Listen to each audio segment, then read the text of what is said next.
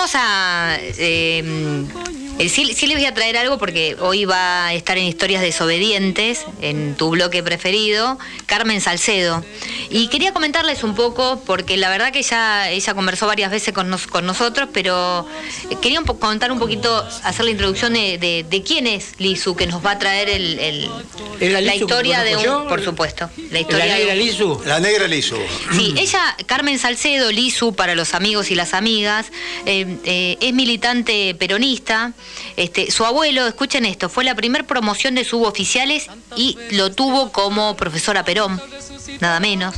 Es de, ella proviene de una familia humilde y, numerosa. Eh, sus tíos, junto con otros compañeros, secuestraron un avión y colocaron siete banderas en Malvinas. Ella, eh, además, se sumó a la organización Montoneros. Luego me tiran, me tiran este. Alconcito. Sí, está bien, está bien. Estamos con, con el alcohol en las manos, perfecto.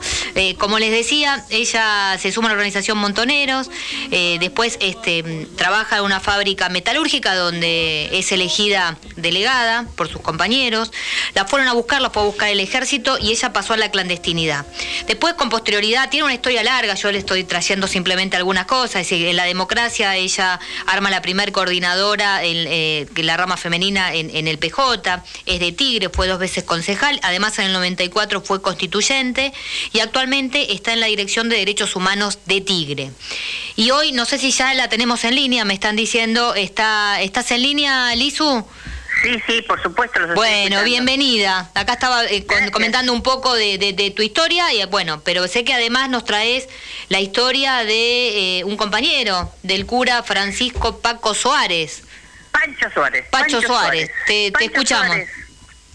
Mira, él nació en Brasil, eh, eh, eh, Francisco Suárez, y desde muy chiquito, de los seis años, era capellán, era, este, ¿cómo se dice? Cuando cuando están ahí asistiendo a las misas. Este, bueno, nació en Brasil, luego... Monaguillo, negra, monaguillo. Monaguillo, monaguillo, monaguillo, bueno. Hace mucho que no vas a misa, negra. Eh, sí. Eh, ya creo que no hay monaguillos además. Eh, lo cierto es que en el ¿Cómo, ¿cómo monaguillos? nació en el 21, déjame hablar. nació en el 21, él porque es celoso, ¿viste? Dijiste que eh, Adolfo dijo que le gustaba más este este espacio y él, interrumpe a propósito. Él nació en el 21, o sea que estaría ahora en marzo tendría que haber cumplido 100 años. Ah, y en el 45 se ordena de sacerdote.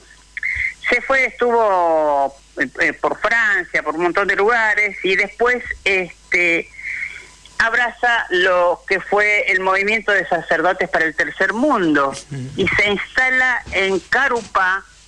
Eh, imagínense lo que era, si ahora es una zona eh, más o menos, en esa época era todo absolutamente las vías del ferrocarril y todo zanjas y barro, no, no existían las, apenas estaban delineadas las calles con lo cual rápidamente él se pone a trabajar con el barrio, levanta la casilla, la parroquia, casilla y casa este, de él con sus propias manos y se pone a, armar este, una cooperativa en ese momento de eh, dos cosas hacía, alpargatas, por eso le decían el cura zapatero, pero en realidad eh, fabrica alpargatas y eh, baldosones y con esa cooperativa en esa época empieza a, entre comillas, solucionar, llegó a tener 35 compañeros trabajando en esa cooperativa, que era un montón, porque eran 35 familias, ¿no?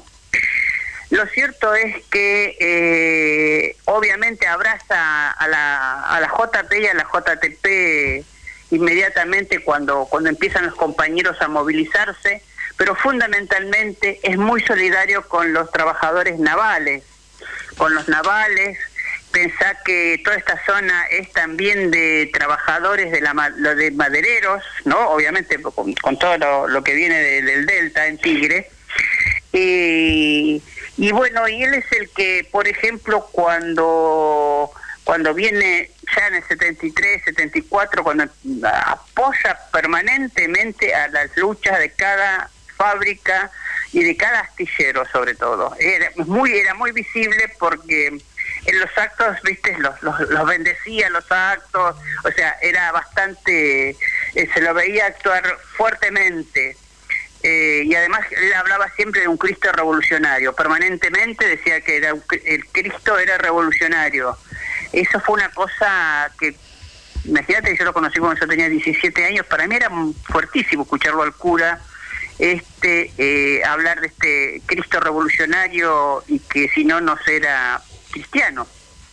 Si bien yo no voy a misa, realmente este, me impactó fuertemente en, esos momentos, ¿no? Y sus misas eran, e, eran con ese carácter.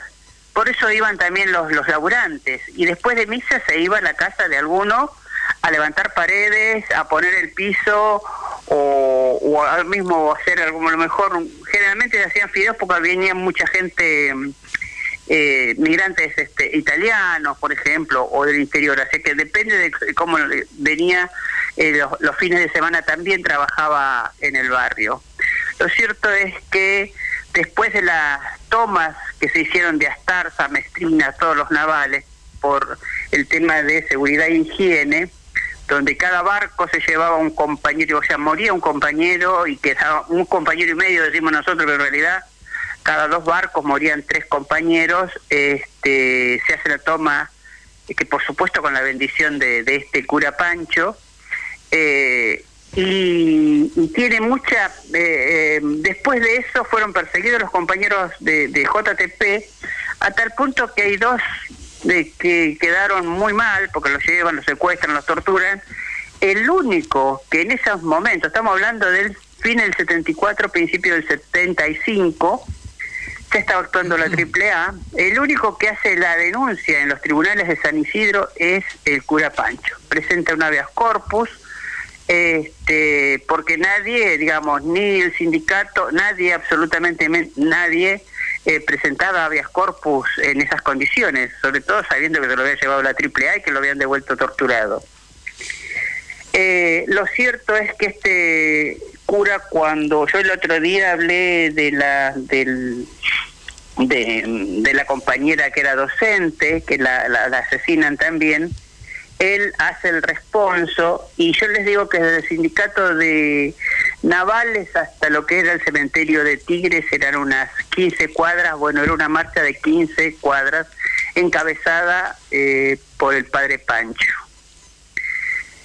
Eh, a los 15 días, estamos hablando del 76, de febrero del 76, el 15 de febrero del 76, eh, entran a esta parroquia, que es la parroquia de Pacarupá, y es asesinado, primero primero eh, lo hirieron al hermano, pues lo confunden con él, y después fue absolutamente ametrallado y destrozado. ¿Quién lo hace eso? Él y su casis.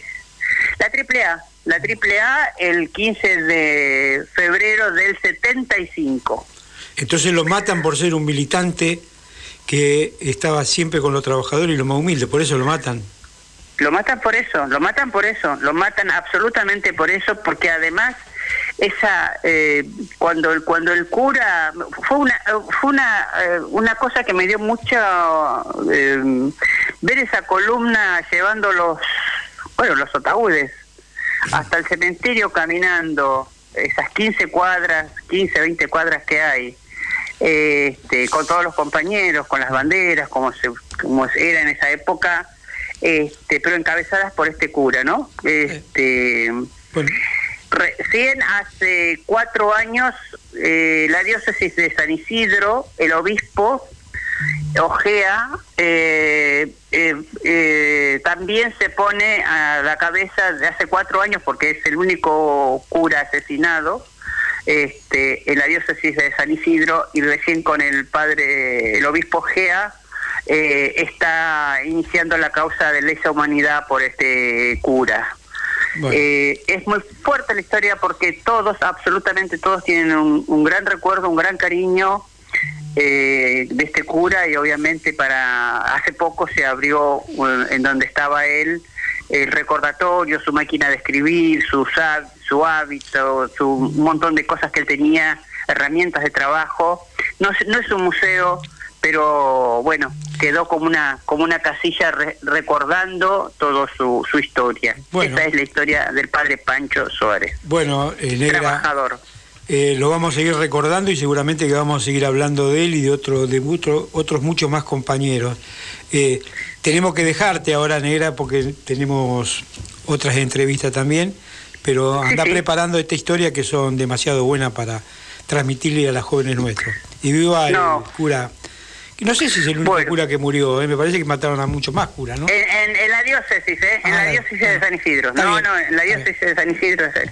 Porque los otros eran de, de José Cepaz. Está bien. Bueno. Bueno, te mandamos un abrazo. Un abrazo. grande ¿eh? ¿Quién estuvo? Estuvimos conversando con Carmen Salcedo, Lizu, que nos trajo este, la historia del padre Francisco Suárez en Historias Desobedientes.